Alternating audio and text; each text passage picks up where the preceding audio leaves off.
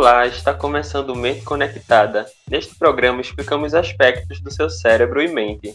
Eu sou William Araújo, estudante de jornalismo da Universidade Federal de Pernambuco e divido a bancada com a professora do Departamento de Bioquímica, Michele Rosa. Olá, professora Michele. Oi, William. Oi, pessoal. É mais uma vez um prazer realizar esse programa em parceria com a equipe da Rádio Paulo Freire. E hoje nós vamos entender melhor sobre as nossas emoções. Pois é. Quais né, as questões mais críticas sobre a neurobiologia das nossas emoções? Como será que a gente se sente feliz? Como que a gente se sente triste? Como que a gente molda o nosso humor e sentimento? Qual é a relação entre memória, aprendizado e emoções? São mais ou menos essas as perguntas que a gente vai tentar responder hoje aqui no Mente Conectada. O objetivo é te fazer entender um pouquinho mais sobre a diversidade dos sentimentos que a gente possui e como eles se conversam para moldar quem a gente é e quem a gente quer ser. E para conectar nossa mente nesse assunto, no programa de hoje temos a participação da neuropedagoga Bárbara Negreiros. Olá, Bárbara, seja bem-vinda mais uma vez aqui ao Mente Conectada. Olá, William. Olá, Michele. Olá, ouvinte. É incrível poder falar sobre o cérebro, né? Então, eu me sinto muito honrada em participar novamente do Mente Conectada e com um assunto tão interessante que é o das emoções. Então, muito obrigada. Eu que agradeço, Bárbara. É, foi apontado que muito do que sabemos sobre emoções se refere a comportamentos motivados por estímulos aversivos, como medo e ansiedade. Mas afinal, o que são emoções, Michele? Pois é, William, é, eu acho tão bonito falar de emoções, né? Porque é como faz ser quem a gente é, na verdade. É como toda a nossa personalidade é moldada e como a gente se permite que essas personalidades se modifiquem com o tempo, na verdade.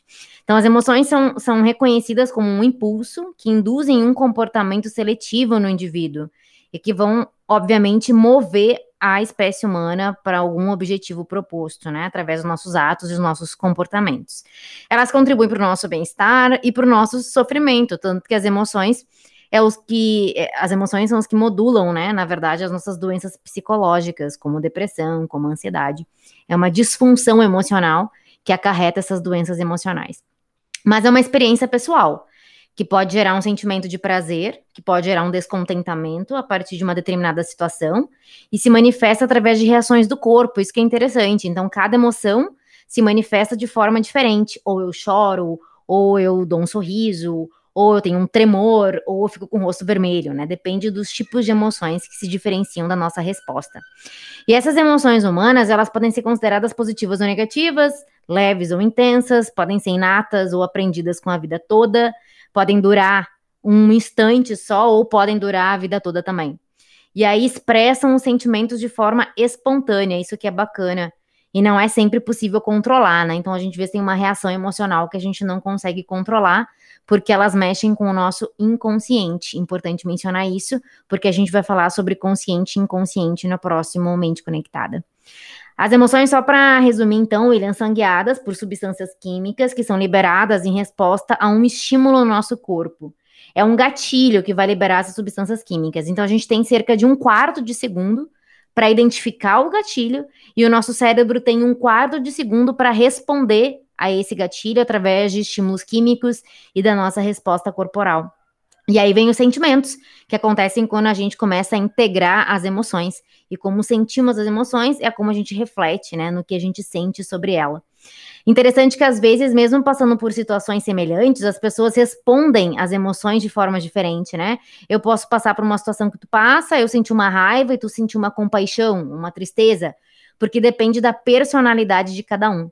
Então, por que, que a gente tem emoção, né? A gente tem emoção que é para regular as nossas células, que é para regular os nossos sentimentos, que é para regular o nosso comportamento, que é para nos defender, que é para a gente evoluir com intervalo de tempo e de uma forma geral para modular, né, exatamente quem a gente é e para onde a gente vai. Então, é três estímulos. Ocorrem por um estímulo que vem do ambiente, uma resposta fisiológica, que é neuromoduladores, hormônios do teu corpo, e isso vai ser refletido num estado comportamental. Choro, lágrima, empurrar alguém, ficar com raiva, que é como a gente expressa essas emoções. Bárbara, as emoções também são o reflexo da conversa entre estruturas cerebrais e neurotransmissores? Isso, isso, William. A gente tem o sistema límbico, que é o circuito neuronal responsável relacionado às respostas emocionais e aos estímulos motivacionais. E as emoções, elas envolvem respostas periféricas que estão relacionadas ao nosso sistema nervoso periférico, né, que é aquele que percorre todo o nosso corpo. E aí elas podem ser perceptíveis externamente, então a gente consegue perceber essas respostas em uma pessoa, no caso de lacrimejar ou da sudorese, né, que é o suor intenso, a gente consegue perceber. Ou essas respostas podem ser percebidas pelo indivíduo internamente. Por exemplo, sensação de frio na barriga, palpitação. E essas reações são acompanhadas por um sentimento emocional que tem relação com o universo afetivo do indivíduo. Além disso, a espécie humana ela possui o que a gente chama de consciência emocional. Então a gente percebe que emoção é essa, a gente consegue nomear as emoções que a gente vem sentindo. E todo esse processo começa no nosso cérebro. Né? Ele tem origem no cérebro. Os sentidos eles vão captar as informações do ambiente e vão remeter essas informações ao cérebro. E aí, se essa informação ela tem valor emocional, ela vai mobilizar a atenção e outras estruturas. Ela vai ser percebida, ela vai ser identificada e vai estar no nível do consciente. E aí, voltando um pouquinho para o sistema límbico, ele é formado por estruturas corticais e subcorticais que estão relacionadas a emoções, memórias e motivação. A grosso modo, a gente diria que esse sistema está localizado por trás do nosso lobo frontal e temporal, nessas é, imediações. E aí ele tem várias estruturas, como a parte anterior do córtex singular, que tem relação com o processamento das emoções, principalmente a tristeza. A área da ínsula, que é conhecida também como lobo da ínsula, que tem relação com a empatia, com o nojo e a percepção subjetiva das emoções, que está ligado muito ao conceito de sentimento, que vai ser tratado durante o nosso programa. O hipotálamo, que está relacionado às regulações das emoções e a essas respostas periféricas que a gente falou, sudorese, coração que acelera, frio na barriga. A gente tem o núcleo accumbens e a área septal, que estão relacionados com prazer com a liberação da dopamina, né, que é um neurotransmissor, que é um velho amigo nosso, já discutido em outros programas que é importante para a sensação de bem-estar, de recompensa, e a amígdala, que por sua vez está relacionada ao medo e à agressividade. Michele, e quais são os tipos mais comuns de emoções e como elas se diferem? É, então, William, isso é, é, bem debatido, né, na ciência e na psicologia. Começou lá na década de 70, e aí se acreditava que nós éramos formados por seis tipos de emoções básicas que é a raiva, o medo, a surpresa, o nojo, a alegria e a tristeza. Só que, obviamente, vocês como eu, a gente também sabe que a gente tem muito mais do que isso, né? A gente tem outras emoções que fazem parte desse quesito aí. E se acredita que o ser humano é composto por até 27 tipos de emoções diferentes. Como que elas vão diferir? Isso que é interessante. É justamente dessa conversa que Bárbara acabou de, de mencionar aí. As emoções se diferem conforme a área encefálica que elas vão ser liberadas e os neuromoduladores que vão ser induzidos pelo estímulo. Obviamente, tem um estímulo que vai ser desencadeado através da personalidade das pessoas, que vão reagir com estruturas encefálicas diferentes, e aí vai uh, adquirir respostas corporais diferentes para cada tipo de emoção. As estruturas mais relacionadas, como a Bárbara falou, é o sistema límbico, ínsula e o mesencéfalo. E a partir daí, a gente tem essa comunicação, né? Por exemplo, o medo, só para dar uma ideia de vocês, né? O medo tem relação com a amígdala e o hipotálamo. Então, quando a amígdala estimula o hipotálamo, se inicia uma resposta de luta e fuga, que a gente já conversou aqui bastante no Mente Conectada. Esse hipotálamo, ele vai mandar uma resposta lá para as nossas glândulas suprarrenais, que estão lá acima dos nossos rins, para produzir hormônios, como, por exemplo, adrenalina e cortisol. Então, aqui é a resposta fisiológica ao medo.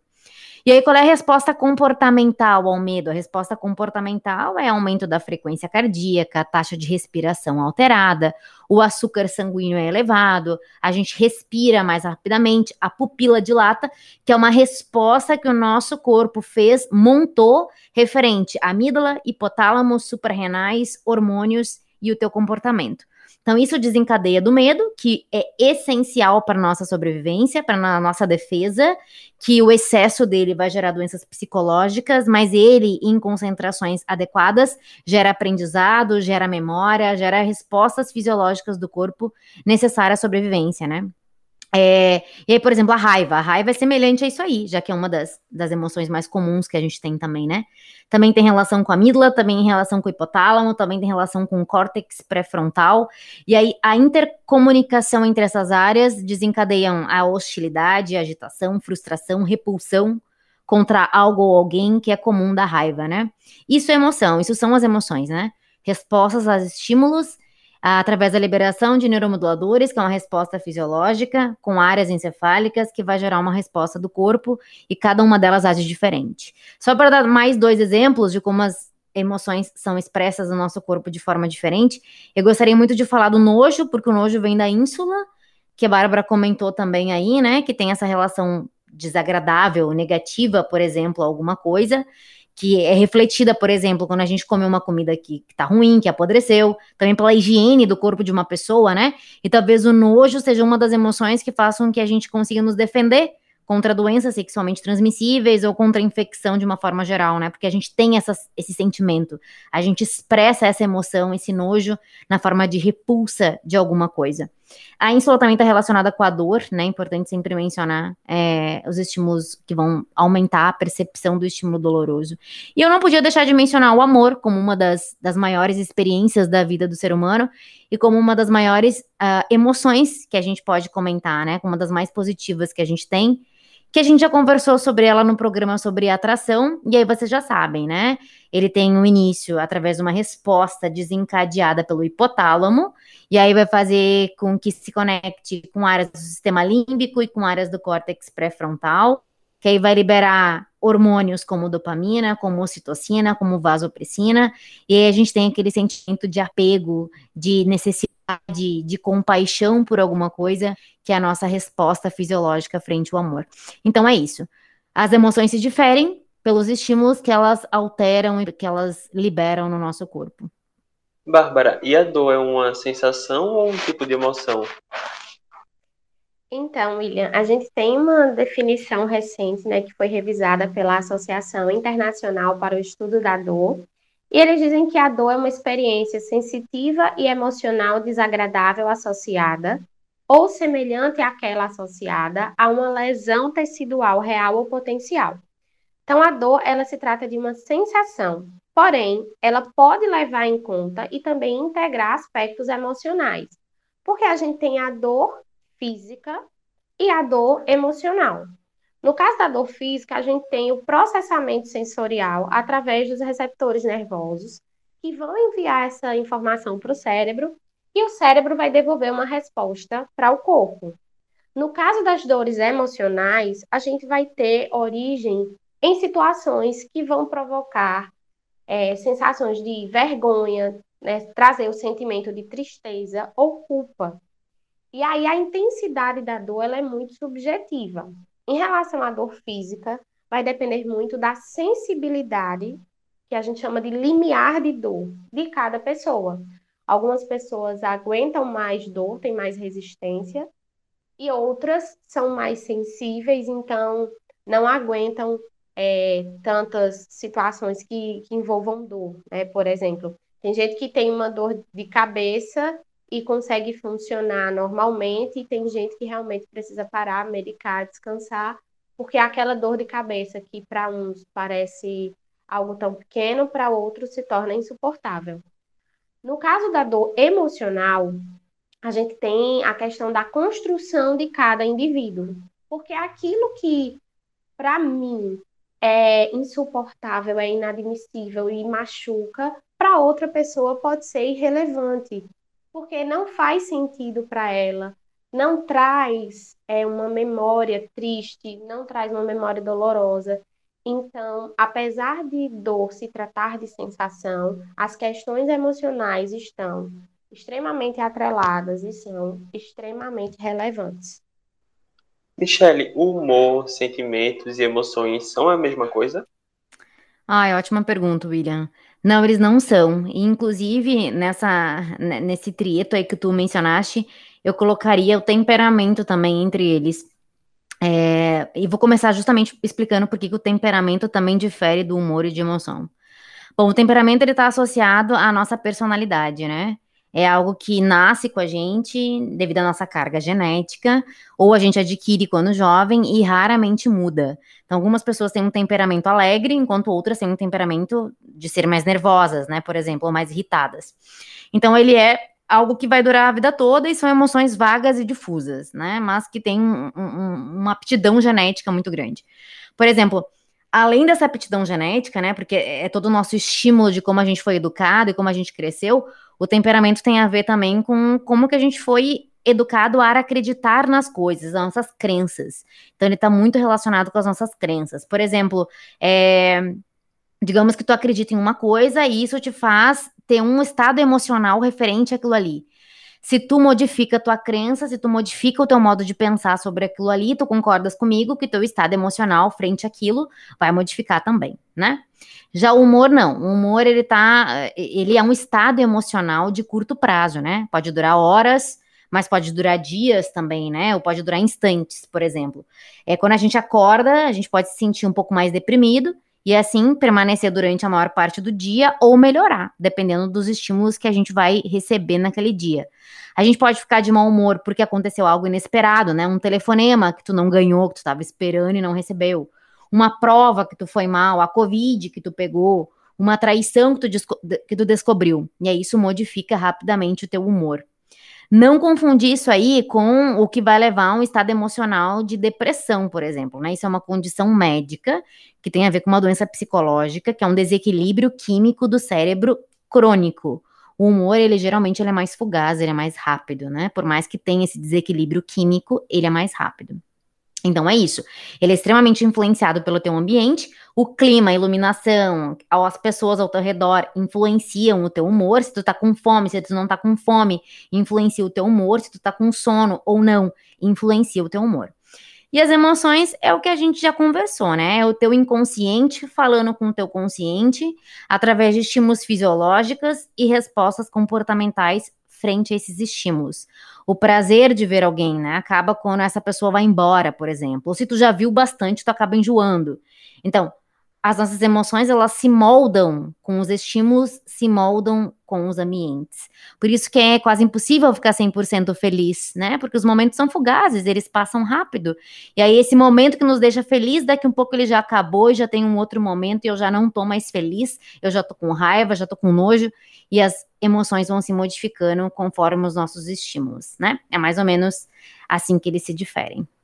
Bárbara, eu acho que todo mundo quer saber sobre felicidade. Por que é uma emoção que tanto procuramos e nunca conseguimos 100% do resultado? Então, a felicidade, né? Felicidade é algo que a gente passa a vida correndo atrás. E talvez esteja justamente ligado a esse correr atrás da felicidade que impeça que a gente seja feliz. Parece meio confuso, mas vou explicar. A gente tem o hábito de esperar momentos, conquistas, acontecimentos para ser feliz.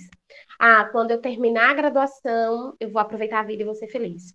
Ah, quando eu casar, eu vou ser feliz. Quando eu for mãe, quando eu fizer pós-graduação, mestrado, quando eu conseguir o um emprego tal, quando eu tiver uma determinada situação financeira. Então a gente vai colocando momentos específicos, né? A gente planeja momentos onde essa felicidade vai chegar. E aí, quando a gente vai se aproximando desse objetivo que supostamente traria a felicidade, a gente já quer mais outra coisa. Então, a gente já direciona pensamentos e esforços para a próxima conquista. E aí a gente projeta tanto o futuro que a gente não se dá conta do presente, do agora, do ser feliz agora, porque como Michelle falou, os momentos eles são rápidos, eles passam e às vezes a gente nem se dá conta, né? Quantas vezes eu mesma falei diante de situações que não eram tão legais, ah, como eu era feliz em tal momento e eu não sabia. A gente fala muito isso. Então, a felicidade ela tem muito mais a ver com aproveitar o presente do que em é, ter ela como um objetivo de projeção futura. Eu vou ser feliz quando isso acontecer. Não, eu posso ser feliz agora. E como que eu posso ser feliz agora? É, gastando tempo com pessoas que eu amo, desenvolvendo bons hábitos, que é algo que a gente tem falado né, ao longo de vários programas. É, procurar ser grato, procurar ajudar outras pessoas. Então, procurar observar o que é que tem de bom, de importante no meu dia. São ações que vão ajudar a gente a cultivar a felicidade no cotidiano. Até porque, assim, é, a vida não é perfeita, a vida não é feita de momentos 100% alegres. Então, quando algo foge do nosso controle, ou a gente adoece, ou a gente perde alguém, a gente é demitido, enfim, a gente vai ter uma reação. O nosso cérebro ele reage a isso, e aí a gente tem a sensação de tristeza e de frustração. É, felicidade e tristeza funcionam meio que como dois lados da mesma moeda. Elas são necessárias para a nossa construção e a gente costuma perseguir a felicidade e tentar fugir dessas emoções que a gente trata como negativas, né? A, a tristeza, a frustração. E aí a psicologia traz algo muito interessante, que é acolher essas emoções, viver aquele momento que não é tão legal e poder realizar novas construções a partir disso. Então, é extremamente importante o cuidado com a nossa saúde emocional. Né? É, nesse, nesse aspecto, a gente precisa pontuar isso, que cuidar da nossa saúde emocional é extremamente relevante para que a gente consiga ser feliz, de fato, com o que a gente tem agora, com o momento que a gente está vivendo, e acolher os momentos de tristeza e de frustração que são inerentes à vida do ser humano. Eu gostei muito também dessa reflexão que tu provocou agora, Bárbara. E eu também queria sempre quis saber mais sobre timidez e agressividade. Elas são emoções e por que algumas pessoas são mais tímidas e mais agressivas do que outras?